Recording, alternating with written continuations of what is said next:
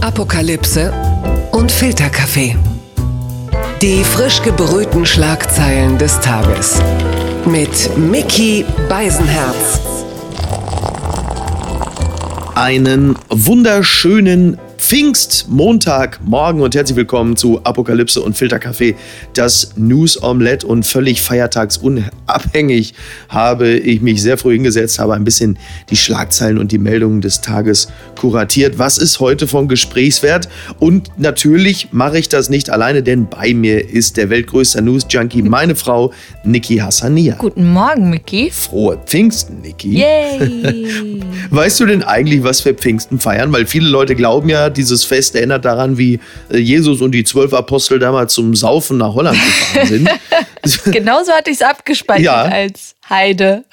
so ist es nicht. Nein, Pfingsten bedeutet der 50. Tag und wird äh, quasi am 50. Tag nach Ostern gefeiert und erinnert an die Herabkunft des Heiligen Geistes. So, dass das jetzt auch mal geklärt ist. Praise the Lord. Ja, ich sehe, dich lässt das völlig kalt. Dann kommen wir jetzt direkt zum ersten Thema. Die Schlagzeile des Tages. Die Frankfurter Rundschau titelt Ausschreitungen in den USA. Donald Trump will Antifa als Terrororganisation einstufen. Ja, in den USA gibt es seit Tagen Proteste und auch Ausschreitungen nach dem Tod von George Floyd in Minneapolis. Nun will Donald Trump die Antifa zur Terrororganisation erklären lassen. Ja, es ist ja so, dass jetzt seit Tagen ähm, tobt in Amerika ja, man kann schon fast sagen, eine Art Bürgerkrieg. Die Nationalgarde wird äh, eingeschaltet. Immer mehr Staaten verhängen Ausgangssperren, allerdings nicht wegen Corona, sondern wegen des alten Infektionsherdes der USA, wegen äh, Rassismus und natürlich Protesten gegen Polizeigewalt. Ähm, verfolgst du das, Niki? Ja, und das Doofe beim Ganzen ist, man hat das Gefühl, das sind immer so Wellenbewegungen. Das hatten wir jetzt vor ein paar Jahren gerade in Ferguson, wo ich noch weiß, da ähm, war ich selbst in New York und habe bei CNN live diese Berichterstattung gesehen. Und du hast das Gefühl, die Stadt brennt nieder und hast diese Hoffnung, auch damals 91 Rodney King Video taucht auf, Ja. wie er von Polizisten zusammengeschlagen wird und du hoffst, irgendeine Veränderung tritt jetzt bitte ein und dann verpufft das Ganze wieder und ich habe dasselbe Gefühl, wie ich es damals ähm, jetzt zuletzt bei diesen Florida-Shootings hatte, School-Shootings, wo du eine Emma Gonzalez hast, die da wirklich bewegende Worte spricht und du denkst, jetzt, jetzt wird sich was ändern. Ja. Und dann verhallt das Ganze auch wieder. Also ich hoffe, da bleibt jetzt wirklich nachhaltig was übrig. Ja, das ist ja jetzt interessant, welchen, äh, wel- welche Erzählung jetzt Donald Trump versucht. Also er lenkt ja zunehmend von dem Kern des Problems und der Proteste äh, ab. Man darf auch nicht vergessen, es schließen sich mitunter ja auch äh, Polizisten den Protestlern an. Äh, während natürlich woanders, wie zum Beispiel in New York City, auch einfach mal ein Van des NYPD in Demonstranten reinfährt. Also es sind mitunter ja wirklich schlimme Szenen, die man dort äh, beobachtet. Während Donald Trump sich sehr auf die äh, Antifa konzentriert und dann unter anderem auch twittert, get tough Democrat mayors and governors, these people are anarchists. Call in our National Guard now. The world is watching and laughing at you and Sleepy Joe. Is this what America wants? No. Das heißt, er will ähm, natürlich seinen Anhängern und offensichtlich auch noch ein paar anderen erzählen, dass das Problem äh, die Anarchisten sind und äh, die Antifa. Die Protestler sind offensichtlich die schlimme Antifa, mit denen hat er ja schon seit Jahren ein Problem. Und die Frage ist natürlich, lenkt er den Fokus jetzt auf ein ganz anderes Thema und was bedeutet das für ihn? Wir als Europäer, wir als Deutsche blicken natürlich immer darauf und sagen, aha, das wird jetzt alle lehren, dass Donald Trump den Rassismus nicht nur nicht in den Griff kriegt, sondern natürlich weiter befeuert. Es kann aber auch ganz anders laufen, dass natürlich die Erzählung für viele so funktioniert, dass man sagt, guck mal da, unser Staat oder unser, unser Land brennt, äh, lass uns mal alle bewaffnen und ein Glück, dass wir Trump haben, dass er hier hart durchgreift. Also das, was wir sehen, ist ja noch lange nicht das, was viele andere in den USA ähm, dann tatsächlich auch daraus für Schlüsse ziehen. Was man fairerweise auch sagen muss, unter den Demonstranten befinden sich tatsächlich auch Gruppen, die jetzt nicht für Black Lives Matter und jetzt diese Rassenthematik demonstrieren gehen, ja. sondern die haben jetzt einfach auch acht Wochen Corona hinter sich, mhm. sind wirtschaftlich vielleicht gerade wirklich am Ende. Und ja. wenn du nichts zu verlieren hast, fuck it, dann brennst du ein Target, äh, diesen Supermarkt, ja. nieder. Und ähm, das muss man da schon auch differenzieren, wer da gerade äh, demonstrieren geht. Aber was Trump angeht, ähm, dieser Aktionismus und dieses harte Durchgreifen, was er jetzt so beweist mhm. mit seinen Tweets, das ist für mich so absurd, weil dann sagt er so typische Trump-Sachen, ähm, als die Demonstranten in Michigan gegen diese Lockdown-Bestimmung demonstriert haben. Mhm. Sie waren bewaffnet und gehen in ein äh, Regierungsgebäude, ja. so dass die äh, Gouverneurin da flüchten muss. Und über die schreibt er nur, das waren good people, die nur Angst haben. Ja, das erinnert ja so ein bisschen an Charlottesville, ne? Also find people on both sides. Genau, und make a deal, Governor. Ja. So, weißt du? Und, und bei der Nummer wird von den schwarzen Demonstranten mit dem Wort Thugs gesprochen, was auch schon rassistisch ist, also mhm. so Gangster. Ja. Und äh, das ist, der ist nicht der, der Versöhner, mhm. sondern ja, der, der kippt da echt noch Öl ins Feuer. Und das ist wirklich, also, du kennst mich, ich bin die, die mittlerweile echt schon äh, den Fernseher anzünden will. Eins noch, was bemerkenswert ist, ähm, in der Bundesliga wurde ja gespielt am Wochenende und mehrere Spieler, ähm, in der Regel People of Color, Weston McKenney von Schalke, Jordan Sancho vom BVB und Markus Thüram vom Borussia Mönchengladbach haben jeweils äh, deutliche Signale auch in Richtung USA gesendet. Markus Thüram zum Beispiel hat gekniet, also der klassische Colin Kaepernick-Move. Und Olli Kahn äh, meldete sich bei Sky 90 äh, zu den George Floyd Solidaritätsgesten dieser Spieler und sagte, nein, keine, keine Olli Kahn-Gags heute. Manchmal würde ich mir wünschen, dass die Spieler noch mehr Verantwortung übernehmen. Spieler sollten mündig sein und ihre Meinung zu gesellschaftlichen Themen kundtun. Klingt gut, ist richtig. Ich bin allerdings auch gespannt, was Oli Kahn sagt, wenn sich die Bayern-Spieler demnächst äh, zu den Vorgängen im FC Bayern-Partnerland Katar äußern. Aber okay, wir warten es ab. Es geht so ein bisschen in die Richtung LeBron äh, James, wer seinen Mitspielern äh, gesagt hat, die sollen sich bitte nicht zu Hongkong äußern, weil demnächst da ja Space Jam anlaufen wird. Und, ähm oh ja. Zum Thema Space Jam kommen wir gleich noch. Quasi. Blattgold. Die Welt schreibt, Habeck sieht Merkels Autorität auf, Zitat, fast tragische Weise zerstört. Ja, weil viele Bundesländer in der Corona-Krise ihr Heil in eigenen Entscheidungen gesucht haben, sei Vertrauen verspielt worden, kritisiert Grünen-Chef Habeck. Kanzlerin Merkel sei es zuletzt nicht mehr gelungen, den Sinn der Entbehrung und Einschränkungen zu erklären also da muss ich jetzt mal ganz klar sagen, also erstmal muss man Robert Habeck den äh, Föderalismus erklären? Fragezeichen. Oder ist äh, Flausche Robby sauer, weil äh, Christian Drosten ihm so ein bisschen den Status so als kultig struffeliger Antiheld weggenommen hat? Und man darf vielleicht nicht vergessen, das muss man vielleicht Robert Habeck auch erklären, die Zustimmungsrate, was Merkel und äh, ihre äh, Maßnahmen angeht, die liegt ja äh, bei Umfragen bei fast 80 Prozent. Aber möglicherweise kommt Habeck damit jetzt auch um die Ecke, weil es ja einen Sonntagstrend gibt und da sagen die Umfragewerte, dass sogar plötzlich eine schwarz-gelbe Mehrheit, quasi eine Regierungsbildung möglich wäre und das könnte ihn möglicherweise auch ein bisschen nervös machen, oder? Ja, ich habe auch äh, den Eindruck, dass er Angst vor der Bedeutungslosigkeit gerade hat. Und ähm, genau wie du sagst, Föderalismus ähm, das sollte ihm wirklich jemand erklären. Also diese Buster-Politik, so funktioniert ja Deutschland nicht. Oder sehnt er sich jetzt doch nach einer Diktatur? Oder ich weiß nicht, was mhm. er da wirklich gerade fordert. Ja, ich weiß es auch nicht. Also natürlich, das haben wir auch schon bemerkt, ist, dass die Ministerpräsidenten natürlich mit ihrem Lockerungswettbewerb Merkel schon ein bisschen an den Rand der Niedergeschlagenheit gebracht haben. Andererseits, Infektionsschutz ist Ländersache und von daher ist das alles auch richtig. Was hätte Merkel denn jetzt auch noch mehr machen sollen? Also hätte sie jetzt quasi ein, ein Machtwort sprechen sollen, so eine Standpauke beziehungsweise eine Schlandpauke. So an, boah, jetzt war jetzt noch einer neue Arschlöcher. Ihr Spagulis, jetzt ist wirklich Feierabend hier. Was soll ich euch noch sagen? Alle ins Bett, ohne Keks und Milch. Ja, das ist interessant. Also offensichtlich hat auch Robert Habeck ein bisschen mit dem Bedeutungsverlust in Corona-Zeiten zu kämpfen. Ich, ich hoffe, äh, es fängt jetzt bei ihm nicht schwer an zu merzen. Das wäre irgendwie dann auch bedauerlich. Das hat mich überrascht. Christo ist tot. Oh der legendäre Verpackungskünstler ja, starb mit 84 in seinem Haus in New York. Eigentlich ist es ja auch wenig überraschend, dass ausgerechnet äh, derjenige in dem Jahr stirbt, wo die Scheiße so offensichtlich ist, dass auch die keiner mehr schön verpacken kann. ne? Also, aber andererseits muss man ja auch als Verhüllungskünstler, muss man ja irgendwie auch gerade mit dem Blick in alle Metropolen denken, ja, eigentlich ist mein Werk auch getan jetzt, ne?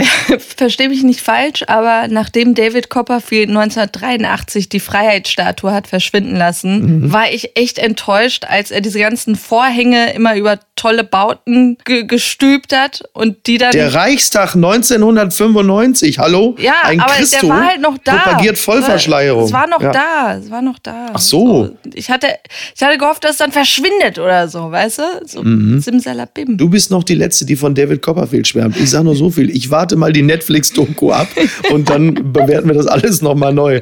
Also wir halten fest, Christo ist tot. Der weltweit größte Verschleierungskünstler ist jetzt äh, Andreas Scheuer. Gewinner des Tages. Ist, Niki, es ist dein Elon Musk. Das Redaktionsnetzwerk Deutschland meldet Rätsel um dritten Passagier. Plüsch-Dinosaurier startet mit SpaceX-Rakete ins All. Ja, erstmals seit neun Jahren sind wieder Astronauten aus den USA zur ISS aufgebrochen. Am Samstagabend starteten die beiden US-Amerikaner Robert Banken und Douglas Hurley mit einer Falcon 9 Rakete vom Weltraumbahnhof Cape Canaveral. Ähm, Kinder der 70er und 80er geraten ja schon bei dem Begriff Cape Canaveral in Schwärmen. Und äh, die beiden wurden in die Sitze gedrückt und plötzlich tauchte in den Bildern so ein Stofftier auf, so ein Plüsch. Dino. Und man fragt sich natürlich, warum. Das ist aber relativ simpel. Dieses Stofftier, das machen mehrere Astronauten, das ist ein wichtiger Indikator für Schwerelosigkeit, weil klar, die sind noch in die Sitze gedrückt und irgendwie will man herausfinden, sind wir schon in der Schwerelosigkeit. Und dann nimmt man gerne mal ein Stofftier mit, um das dann zu erkennen. Du bist ja riesen Elon Musk-Fan, das ist ja kein Geheimnis, Niki. Ist dir ein wohliger Schauer beim Rücken gelaufen? Er ist mein Guilty Pleasure. Ich gebe es zu, er ist irre. Sachen, die er sagt, sind teilweise menschenverachtend. Na dann. Ich liebe ihn. Und muss aber gestehen, ich habe die Nummer echt verpennt. Ähm, bin dann irgendwann online gegangen, äh, um zu sehen, ob er noch eine Rede hält oder so, nachdem mhm. ja der Start geglückt ist und so. Und da war halt nur noch äh, Orange Hitler, Donald Trump da am Podium. Und du hättest ihn reden hören müssen. Er klang wie der Imperator aus Star Wars. Also wirklich gruselig. Und lass mich bitte kurz, lass mich bitte kurz raten. Hat er sich selbst auch ein bisschen gepriesen für diese fremde Leistung? Also es war nur er. Alles war er.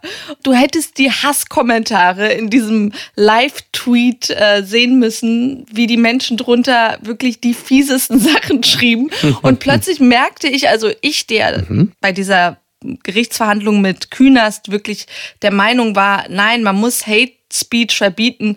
In dem Moment dachte ich mir so, eh, lass die Leute reden. Übrigens, ein Dinosaurier, der ins All geschossen wird, das ist doch eigentlich der feuchte Traum aller Trump-Hasser, oder? Die Iraner haben es mit einem Schimpansen gemacht. Gut, das halten wir jetzt einfach mal so fest. Die Österreicher hatten immerhin Felix Baumgartner. Naja. Verlierer des Tages ist der Mensch. The Guardian meldet, Microsoft sacks journalists to replace them with robots. Ja, es ist so, dass also Millionen User ja die Homepages der MSN Messenger Website nutzen oder des Edge Browsers und es ist jetzt künftig so, dass ähm, äh, Journalisten, also es sind 27 Journalisten, denen wurde gesagt, ihr könnt gehen, denn äh, die Nachrichten und die Headlines werden jetzt erstellt von künstlicher Intelligenz. Das ist jetzt soweit. Da muss man ja auch ein bisschen sagen, also diese Microsoft-Mitarbeiter sind jetzt wahrscheinlich die ersten, die in Corona-Zeiten wirklich einen Hass auf Bill Gates haben dürfen. Attila! Genau, Bill Gates will uns auch gar nicht chippen, sondern er will uns einfach direkt durch Chips ersetzen. Ne? Also es ist schon der Attila, ist auch gut. Attila. Ja, aber Roboter ohne Gefühle, die echte Journalisten ersetzen. Ich glaube, Julian Reichelt kriegt im Springer-Gebäude jetzt gerade Speichelsturz. Biatow, Biatow, Sie sind mein T800. Los, schaffen Sie mir mehr Cyborgs her. Das wird Sie Morris lehren.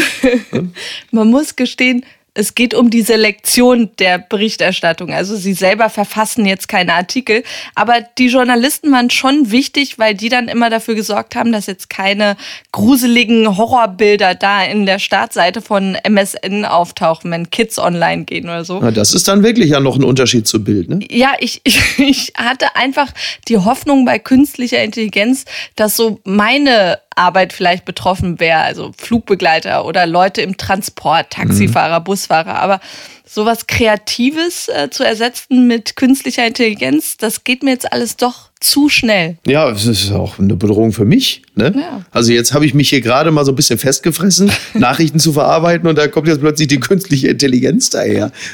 Naja, gut, dann habe ich ja noch 28 andere Podcasts, mit denen ich mich über Wasser halten kann. Papala Paparazzi. Das ist meine Lieblingsschlagzeile des heutigen Tages. Die Zeit meldet, Andrei Melnik lässt sich von Schröder nicht Zwerg nennen. und es geht um unseren Altbundeskanzler Gerd. Er ist ja jetzt Influencer, Podcaster, äh, Insta-Boyfriend. In seinem Podcast nennt der Altkanzler den ukrainischen Botschafter in Deutschland einen Zwerg, dessen Kritik niemand interessiere. André Melnik reagiert empört. Ja, es ist ja so, dass äh, Gerhard Schröder ja jetzt einen eigenen Podcast hat, die Agenda. Und in diesem Podcast hat er halt eben den ukrainischen Botschafter als, ja, als Zwerg bezeichnet, dessen Kritik niemand interessiere. Ne? Also sehen Sie. Und Jetzt hat aber Herr Melnik äh, reagiert und zwar sehr drastisch und sagte, als letzten Endes ja auch ein bisschen als Sprecher der gesamten Ukraine, Herr Schröder wird in die Weltgeschichte als ein zynischer Kreml-Lobbyist in Deutschland eingehen, der Putins aggressive Politik verharmlost sowie die Kriegsverbrechen Russlands in der Ostukraine und auf der Krim schamlos schönredet. Yikes. Das ist schon, äh, schon nicht so schlecht. Er sagt auch, Schröder versuche ein cooler Elder Statesman zu spielen, verliere aber immer mehr den Boden unter den Füßen. Das ist ja auch so ein bisschen das Empfinden anderer. Äh, wir beide sind aber trotzdem nicht völlig unglücklich über den Podcast, oder? Ich finde den Podcast toll. aber, aber der Opener? Das ist doch straight von den Wenger Boys oder Stephen Aoki, oder? also die Musik ist gewöhnungsbedürftig mhm. und, und sein Duktus, dieses langsame, Obama hat das ja auch so ein bisschen, ja. dieses viele Pausen einsetzen. Ich bin der weiße Obama. ich wollte es nur sagen. Das hat schon etwas leicht Einschläferndes, mhm. aber inhaltlich finde ich da waren echt ein paar tolle Sätze dabei und guck mal, wer alles heute Podcasts macht. Ich zeige Ist auch. Ist er denn jetzt der alte Cis-Mann, dessen Meinung keinen interessiert? Und die Frage, muss das sein? Ja! also dieses muss das sein, das darf man generell nie fragen, weil sonst kannst du alles abschaffen. Mhm. Nix muss sein. Aber der Typ ist der Altkanzler. Der hat zu einer sehr interessanten Zeit regiert.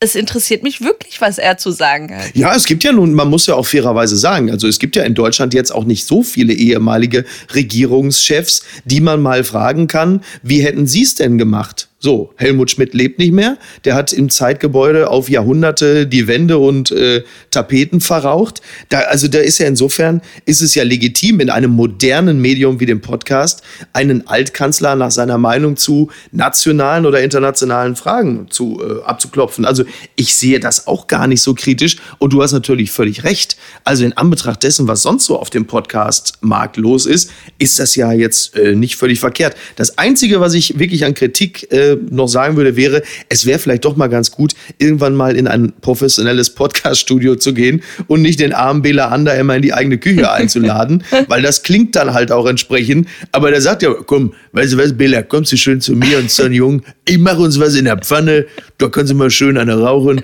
da brauche ich doch nicht zu euch fahren. Komm, lass gut sein.